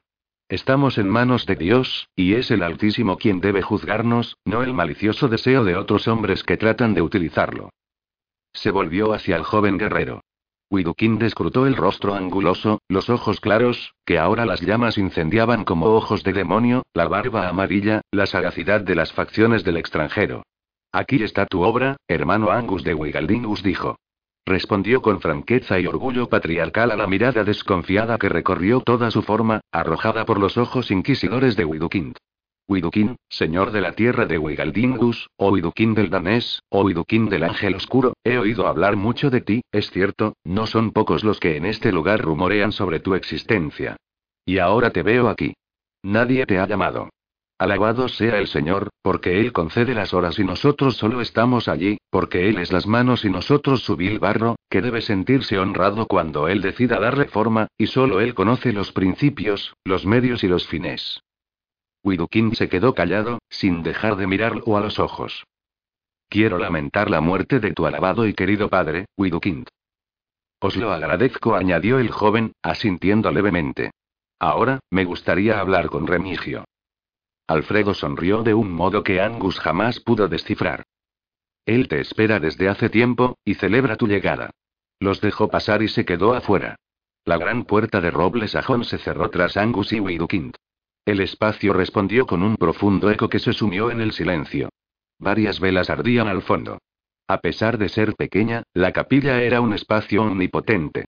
Vieron las toscas pinturas que tapizaban aquellos muros sin ventanas, muros de un espacio que debía mirar hacia adentro y hacia sí mismo. Las velas ardían a ambos lados de un altar sobre el que brillaba un cáliz de oro, quizás el mismo del que habían bebido durante la reunión de Sigisturek, años atrás, donde Widukin fue ordenado de manos de su padre y recibió su espada de Dios. Estaban de nuevo allí, como al principio. La cueva, el árbol que sostenía el mundo, la cruz, el sacrificio de la encarnación del Dios Supremo. Remigio esperaba en lo alto, su cráneo color hueso se inclinaba con aquel aire de nefasta grandeza que caracterizaba su presencia sobrecogedora. Bienvenidos a la casa del Señor. Haced la señal de la espada ante el altar. En el nombre del Padre, del Hijo y del Espíritu Santo. Angus se persignó con devoción y vio cómo Idukin, con cierta torpeza, imitó su movimiento tras observarlo sagazmente. Con esta señal entráis en el templo, siguió él. Ven, Widukind. Widukind avanzó hasta el pie del altar. Una vez allí, Remigio le hizo una señal y Widukind extrajo su larga espada. Por momentos, a Angus le parecía que no tenía edad, que era un espectro, una creación de nuestra imaginación. Remigio la empuñó con gran sentimiento. He aquí el día en que un nuevo hermano entra a formar parte de la orden de la espada.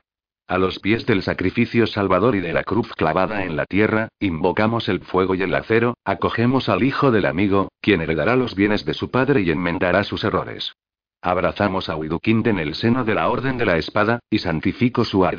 Arrodíllate, hijo de Warnakind. Remigio alzó la espada con parsimonia y tocó el hombro derecho de Widukind con el plano de la hoja. En el nombre del Padre. Después tocó el hombro izquierdo. Y del Hijo, por último puso el acero sobre su coronilla, suavemente. Widukin seguía con los ojos cerrados, las manos reunidas y enlazadas. ¿Y del Espíritu Santo? Remigio hizo una larga pausa. Después alzó el arma y la presentó ante Widukind. Ahora, se alzaba ante el joven guerrero la forma de la cruz tal como era venerada por la orden. Puedes besarla, como besarás a tu verdadera y única esposa, puedes abrazarla, como abrazarás tu nueva y profunda fe, nada te voy a pedir, pues sé lo que quieres y te será concedido. A partir de ahora, ocuparás el puesto de tu padre en la orden, te he investido con sus poderes. Widukind parecía profundamente emocionado. Separó las manos y apresó los brazos de la empuñadura. El paso fugitivo de un reflejo de fuego por el acero centelleó en la oscuridad. Widukind besó el resplandor largamente y separó los labios de aquella gelidez evanescente. Amor veo en tus ojos, Widukin, hijo de Warnakin, y ese amor te guiará hacia la justicia. Ahora tu brazo será uno de los terribles brazos de Dios, una espada de Dios, que Él guíe su fuerza, que te conceda el privilegio de la hora justa. Widukind se puso en pie y empuñó la espada a la manera de los demás miembros de la orden. Las manos de Remigio cayeron sobre los hombros del joven. Sus ojos se encontraron. Justicia, dijo Widukin con impertérrita frialdad. Nada parecía ser capaz de detener sus convicciones. Los ojos penetrantes, la mirada poderosa de Remigio, no era suficiente para disuadirlo, para orientarlo o para distraerlo. Widukind estaba absolutamente decidido a presentar la más cruel de las respuestas a los ejércitos carolingios. Dios no está de parte de Carlomagno, luchará por la justicia, le reveló Remigio. El sentido de la orden se revelaba al fin tras un largo viaje iniciático. Las palabras de Alfredo, tantos años atrás, habían sido preclaras.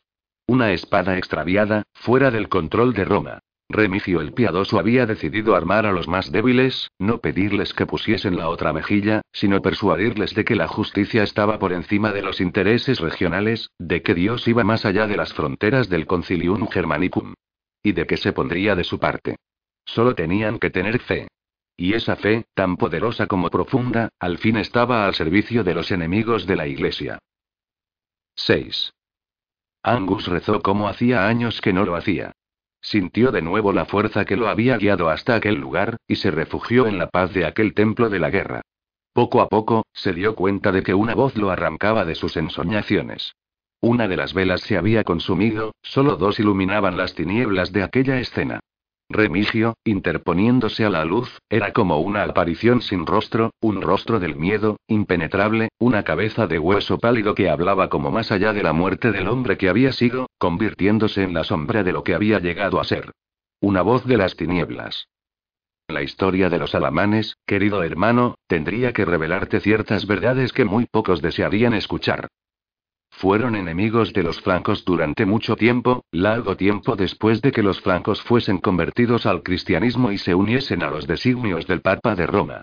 Carlomán, el hijo menor de Pipino el Breve, fue el artífice de la gran traición, Remigio, puede asegurarlo, estaba allí. Hizo una larga pausa y su voz volvió a ellos, como brotando de los oscuros muros que los separaban del mundo. Fue en aquellos tiempos, cuando la misión llevada adelante bajo los auspicios del rey Franco, Pipino, el malhadado hijo de Cari el Martillo, me envió a los dominios de los alamanes. Junto a los suevos y a los bávaros, eran hombres que se enfrentaron a la ambición de los carolingios, que no aceptaron su administración, los alamanes confiaron en un misionero, yo, en aquel tiempo otro remigio. Durante años, aquel remigio les enseñó, y a cambio muchos de aquellos hombres llegaron a confiar en él. Creí en el amor de Dios, en la concordia entre los pueblos, en la conversión y en la paz. El propio Remigio fue el portador del estandarte de la cristiandad, y la orden se hizo más fuerte y poderosa de lo que nunca antes había llegado a creerse posible en los territorios de los dioses tenebrosos. Carlomán se encontró con Remigio, y receloso del creciente poder de aquel hombre entre sus enemigos, lo citó en una corte en nombre de los nobles francos. El reino, como ya era conocido hasta el lejano norte, se volvía poderoso sobre la tierra. Una oscura sombra, brotada de las entrañas de la historia, que se erigía implacable y abrumadora, alimentándose de la fuerza con la que muchos nobles merovingios habían sido capaces de unir la tierra, eso era el reino. Desde los tiempos de Clodomir, y tras su conversión a la fe durante una batalla precisamente contra los alamanes, en la que se había visto prácticamente perdido, los francos habían convertido la divisa religiosa en una de sus mayores armas administrativas. Carlomán, digno heredero de la tradición en la que ha sido fundado el reino de los francos, recurrió al poder de sus misioneros, y entre ellos su más valioso Adalid, Remigio el Piadoso, hizo valer su palabra para reunir a la mayor cantidad de jarls tribales alamanes, citándolos a todos, y acompañándolos a la corte de Cannstatt. Varios cientos de nobles acompañaron a Remigio y confiaron en su palabra. La carta de Carlomán no daba lugar a dudas. La cita los reuniría para pactar derechos y formas, olvidando muchos de los conflictos que habían tenido lugar en los últimos 200 años. Yo, Remigio, estaba allí. La voz del iluminado los traspasó. Sus dedos descarnados aferraron el pálido cráneo como si de un cetro se tratase, como si fuese capaz de arrancarse la memoria con un único y brutal gesto. Yo, llegué con ellos a Cannstatt. Cruzamos las filas y, en el terreno pactado, los estandartes del rey Franco fueron retirados en señal de respeto hacia los alamanes.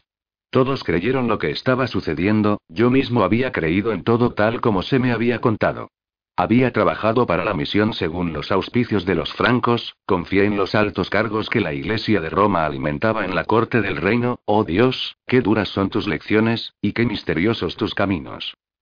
Una vez allí, los alamanes ocuparon sus puestos y accedieron al foso, apenas excavado al otro lado de la ciudad, donde se celebraría el concilio. Pasaron algunas horas y los saludos se sucedieron. Me avisaron de que el obispo de Reims se encontraba presente y de que deseaba encontrarse conmigo. Abandoné, junto a algunos de los compañeros de viaje, la reunión, y me encontré con el obispo. Es un día memorable, Remigio, posiblemente nunca podrán recompensarte aquellos poderes que te enviaron a las tinieblas. No solo hay tinieblas en esos hombres. He visto la luz en sus ojos. Muchos de ellos desean la paz para sus familias, desean seguir adelante siendo quienes son, y no son pocos los que abrazaron, aunque mayoritariamente en secreto, la fe cristiana. El mensaje del Redentor no ha caído en el vacío. ¿Y las tinieblas, Remigio, tienen rostro?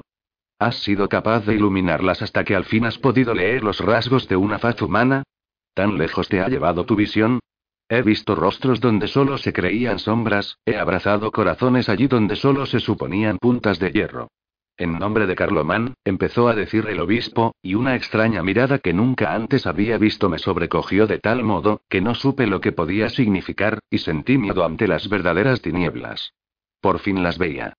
Pero necesitaba escuchar algo más para comprender lo que significaba todo aquello, el uso indiscriminado y despiadado que se había dado al mensaje de Dios y al valor de la cristiandad a través de mi esfuerzo, en nombre de Carlomán, rey de los francos, te otorgo la insigne y noble noticia, de que un nuevo obispado pronto te será entregado, oí repentinos gritos a lo lejos, y una confusión que crecía a nuestro alrededor, para que puedas seguir llevando a cabo tu obra, la agitación creció y creció y creció, en el nombre de todos nuestros santos poderes, y para blandir la espada de la luz con brazo imperturbable sobre la tierra, solo en ese momento, me di cuenta de lo que sucedía. En el nombre de nuestro Señor. Me levanté y conmovido, corrí. Los gritos del obispo quedaron a mi espalda. Alguien ordenó que me detuviesen. No sabría decir cómo logré librarme a esa infame persona, pero desaparecí. Los nobles alamanes habían logrado responder, pero ya era tarde. Remigio hizo una estremecedora y larga pausa, peor que la más detallada de las descripciones. Su voz volvió a ellos, de nuevo un murmullo de terror. Los habían arrestado al inicio del concilio de Cannstatt. Carloman movió sus tropas con decisión y fuerza hasta que sus senescales rodearon el lugar de reunión. Cuando varios cientos de representantes de la nobleza alamana creían que era el rey de los francos el que se personaría allí para iniciar el concilio, solo aparecieron voceros de su Alteza, y largas lanzas. Miles de hombres se habían cernido como bandadas de cuervos alrededor de un solitario y confiado cervatillo.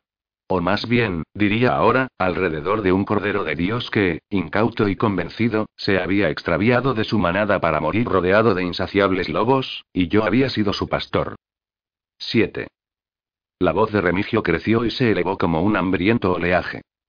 Carlomán condenó a todos los alamanes en un único y sangriento juicio, no habían asistido a un concilio, sino a un juicio, al de ellos mismos.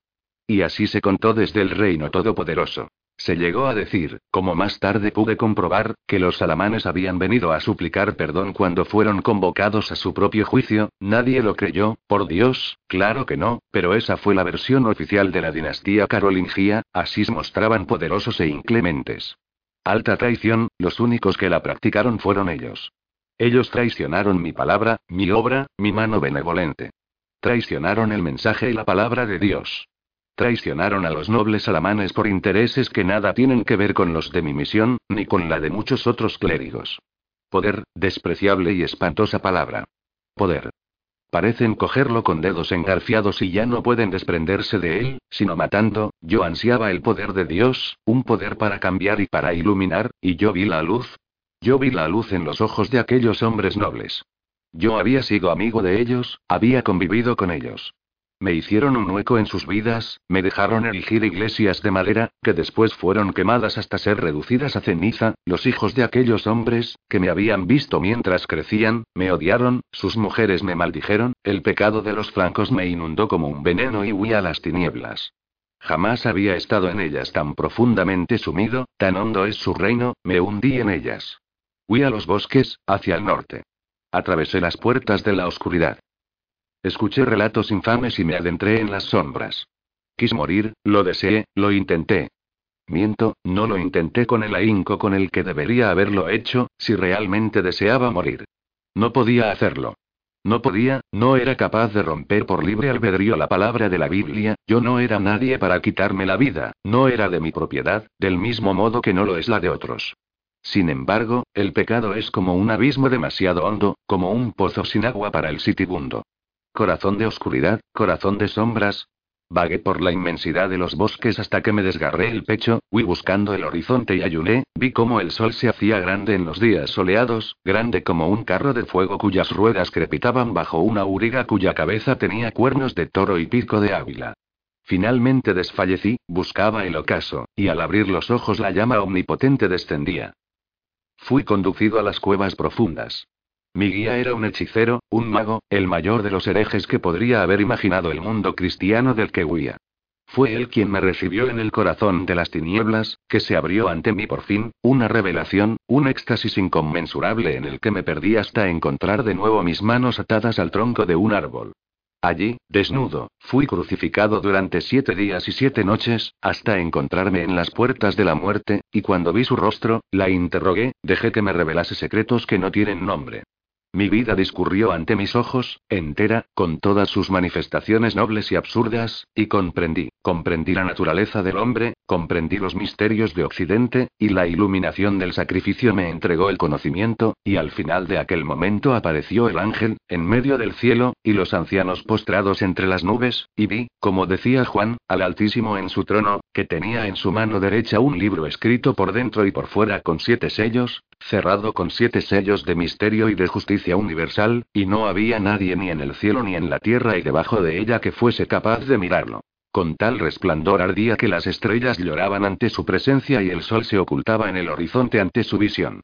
Y sentí que allí se ocultaba el verdadero Evangelio, que debía inclinarme ante él y suplicar su lectura, para iluminar con justicia a los hombres mortales, y al volver en mí todo era sombra. Me había quedado resumido a los huesos, extenuado, y cuando volví ya no era el mismo. Recordaba mi vida, pero solo había sido una vida de lecciones, pues la iluminación me había llevado a la comprensión del sacro misterio.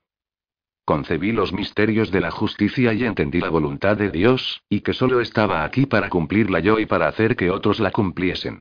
Tu padre, Widukin, tu padre deseaba la justicia y durante muchos años creyó en mis visiones. Desde que naciste y antes de que nacieras me encomendó tu destino, y yo supe que Angus era tu hombre de las sombras encarnado, pues lo vi cuando él llegó. Ahora has vuelto, y yo te bendigo por ello. Widukin parecía profundamente emocionado. Angus se había sumergido en el poder de aquellas palabras hasta comprender cuánto hasta entonces le había parecido ajeno y extraño. El Evangelio de la Espada, ese libro del que os hablé, está aquí, salvaguardado en esta capilla, y cuando yo sea llamado a abandonar este mundo, otros tendrán que conocer sus escrituras, pues esas escrituras son la interpretación de la palabra de Dios, así como los cimientos de la orden como hay cimientos de piedra para este templo. La misma traición que se obró contra los alamanes se ha obrado contra los sajones, dijo Widukind. En Eresburg se ha traicionado a nuestro pueblo. Si hubiese sido igual hoy Sajonia carecería de líderes, respondió Remigio. Lamentamos la muerte de los que han caído, pero no ha sido igual, para mayor gloria de Sajonia. Ahora podréis defenderos, podrás guiar, Widukin, la espada de Dios hasta la justicia, e invocarla como un rayo, invocar la ira de Dios. Widukin parecía confuso y nervioso, transportado a una revelación que ni siquiera había intuido. Guiado hasta allí en busca de poder, le sorprendía el hecho de que aquel superhombre lo hubiese iluminado más allá de cuanto él mismo hubiese esperado. Pero, ¿cómo? suplicó al fin el joven. No desfallezcas, Él guiará tus pasos, Él está en tu corazón y en tu pensamiento, y cuando se te ocurra algo no creas siempre que se te ha ocurrido a ti, porque su palabra está ahí, en tu interior, esperando a que le prestes atención, a que la escuches, para entonces seguir el consejo que te llevará a la justicia. Justicia, qué hermosa palabra, pero el mundo no es justo. No lo es porque quienes lo gobiernan están locos por el poder y por el oro, porque se pierden en su execrable inmundicia, porque a menudo quienes podrían obrar justicia carecen del arma que podría conducirles a ella, porque los que tienen el arma temen utilizarla. Carlo Magno es un poderoso rey, ¿cómo hacerle frente? No me preguntes a mí, él guiará tus pasos, tú encontrarás el camino, Widukind. Remigio puso sus manos en los hombros del joven y miró en sus ojos. Escuché en sueños las voces y después, en medio de la gran sombra, vi el trono y las piedras, una exquisita reina, su tez parecía suave como un mármol finísimo y blanco, sostenía un hermoso niño. Todo ello me sobrevino en aquel momento en que fui colgado por el hechicero que habitaba en esas cavernas, fue una visión. No estaba soñando, vi a la madre de un niño, y cuando la miré a los ojos supe reconocerla, pues era Gunilda, y así se lo conté a Warnakind. Y ese niño no era otro sino tú. La iluminación del Altísimo me guió hasta ti, y me di cuenta de ello cuando algún tiempo después conocí a tu padre y, más tarde, a tu madre. Tú eras el elegido de In, el elegido de la espada, y la espada de Dios. Pronunció aquellas palabras con tal intensidad, que sus corazones fueron alzados como a hombros de un coro celestial. Las consecuencias del concilio sangriento de Cannstatt fueron graves y profundas. El reino franco se extendió hacia el este, los duques tribales bávaros de la fuerte dinastía de los agilolfingios sufren ahora la presión de los carolingios. Pero los sajones son un pueblo poderoso, ellos no se rendirán. 8. Sus ojos ocultaban un misterio de belleza. Suanild von Wien estaba allí, como si la hubiesen tallado en la luz que descendía en un cortinaje de oro y fuego, en el centro del humilde palacio de los damalingios. Recorrieron la aldea. Las nubes descendían hacia ellos, moviéndose en su contra y, sin embargo, no soplaba ningún viento de guerra. El cuerpo de Widukind se dejaba acompasar por los trancos de la bestia de altísima cruz que gobernaba en las últimas cacerías. El sajón lucía el yelmo con alas de gaviota que le habían regalado en la corte de los daneses. Las poderosas extremidades del ave sobresalían discreta y a la vez distintivamente por encima de los yelmos. Una capa germánica colgaba indolentemente de sus hombros. A pesar de su posición, Widukind era rebelde en toda su compostura. Un forajido del norte, dirían unos al verlo, con distintivos propios de un noble. Un rubio con manos de herrero. Su espalda, ligeramente encorvada, no destacaba entre los pechos henchidos de orgullo de algunos de sus compañeros. Pero sus ojos, entre azules y grises, apenas parpadeaban mientras se posaban fijamente en el alto palacete de madera de los damalingios. Era como si la hubiese estado viendo desde muchas millas atrás. Como si hubiese atrapado su mirada sin verla, más allá del horizonte. Como si no hubiese dormido, mirándola en medio de la noche. Avanzó con los ojos fijos y el rostro cargado de impenetrables conclusiones. Estaba furioso. La ira de aquel joven no era como la de la mayoría de los sajones, de fácil temperamento. Se habla y se hablará entre los francos, ya organizados en sus ejércitos tras el estudio de los escritores clásicos, de la incontrolada furia de los muros de escudos de los sajones.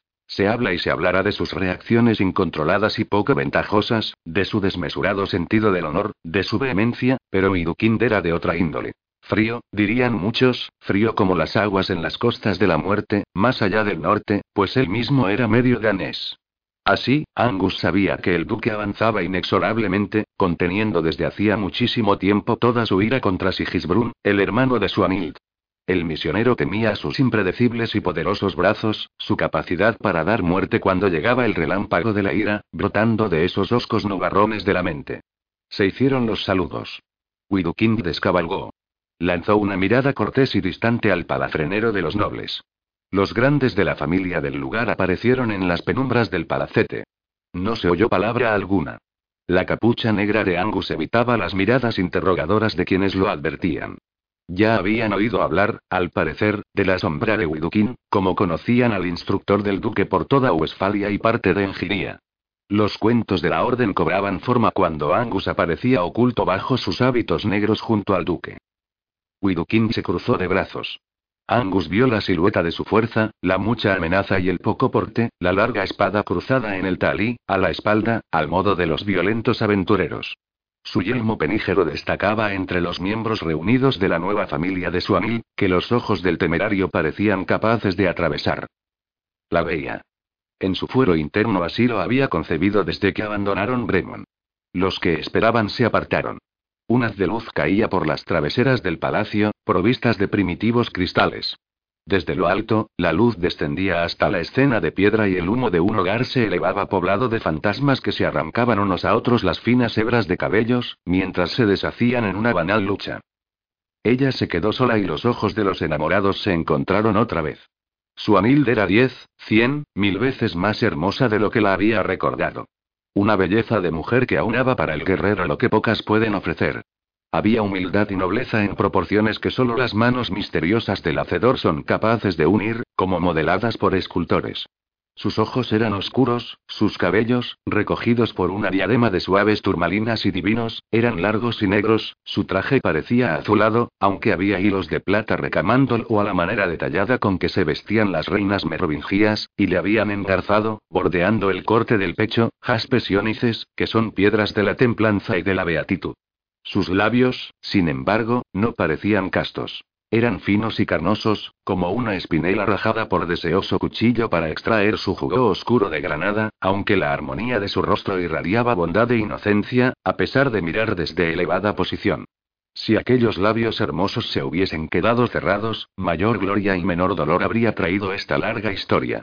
Pero no, aquellos labios estaban abiertos y era tal su magia que Widukind no los había olvidado, hechos para amar y para besar, estaban vivos como vivas son las cosas del Señor, pues solo Él sabe por qué las crea, e incluso en las tentaciones advertimos el plan divino del Creador. Así, todo era perfecto excepto un detalle. Su marido estaba al lado. Los ojos celestes de Widukind se atraparon como hechizo de indescifrable poder, como si hubiesen sido conjurados por un amor enfermizo y mágico, al modo de los paganos. Angus se sintió una vez más incómodo y distante, sometido por los deseos del Altísimo al aprendizaje de lo incomprensible. Widukind se había casado con la hermana de Ragnar Lodbrok, la hija del rey Goimo Manos Largas. ¿Por qué se apasionaba de aquel modo loco, y volvía sobre sus huellas hacia el pasado en busca de algo que ya no le pertenecía? Sin duda no entendían el matrimonio del mismo modo. Widukind no era propiedad de ninguna mujer, su corazón era salvaje y violento, apasionado y cruel. No renunciaría a nada que considerase suyo, pero el marido de su Anilde estaba a su lado. La reunión fue larga, pero se habló poco, aunque muy claro. Después se escanció el hidromiel y los damalingios escucharon las palabras que Widukind les traía. Los interrogaron sobre la derrota de Eresburg, sobre la traición del sur. Los hombres de Wigaldingus hablaron con los señores de aquella tierra y más tarde su duque, Leumar, se quedó a solas con Widukind. Su señor, desde el último encuentro con Remigio, ya no trataba a Angus con el desdén de siempre. No es cierto que le prestase verdadera atención, pero confiaba más en su palabra, razón por la cual el Gloom no lo miraba con buenos ojos.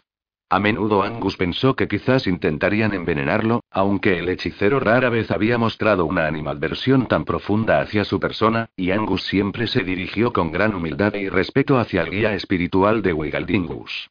Leudmar escuchó las razones de Widukin, y se habló de Goimo. El hermano de Suanild era recordado con odio por Widukin, y lo que él antes hubiese llamado venganza, entendida como una reclamación personal ante las divinidades tenebrosas, ahora, y después de la peligrosa lección espiritual de Remigio, lo llamaba justicia.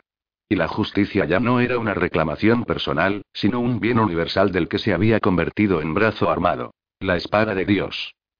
Ser una espada de Dios era algo que había cambiado muchos de sus puntos de vista. Se obraba un cambio radical en el duque sajón que avanzaba día a día como una plaga sobre la superficie de la tierra. Leudmar supo de las decisiones de Goimo, quien no era muy amado en aquellas tierras, aunque respetado, y Widukind propuso el juicio de Dios. No importaba el nombre a ese Dios, pero quienes le escuchaban atendían a sus palabras, cada cual interpretándolas a su manera. Angus sabía que, para todos los que le escuchaban, el juicio de Dios solo podía referirse a Odín. Y también sabía que para Widukind significaba algo ambiguo que ni él mismo podría describir, salvo con esa palabra, Dios. El misionero presenció el encuentro con el marido de su amigo, que fue llamado en presencia de Widukind y de su señor, Leudmar. Widukind reclamaba a su amigo.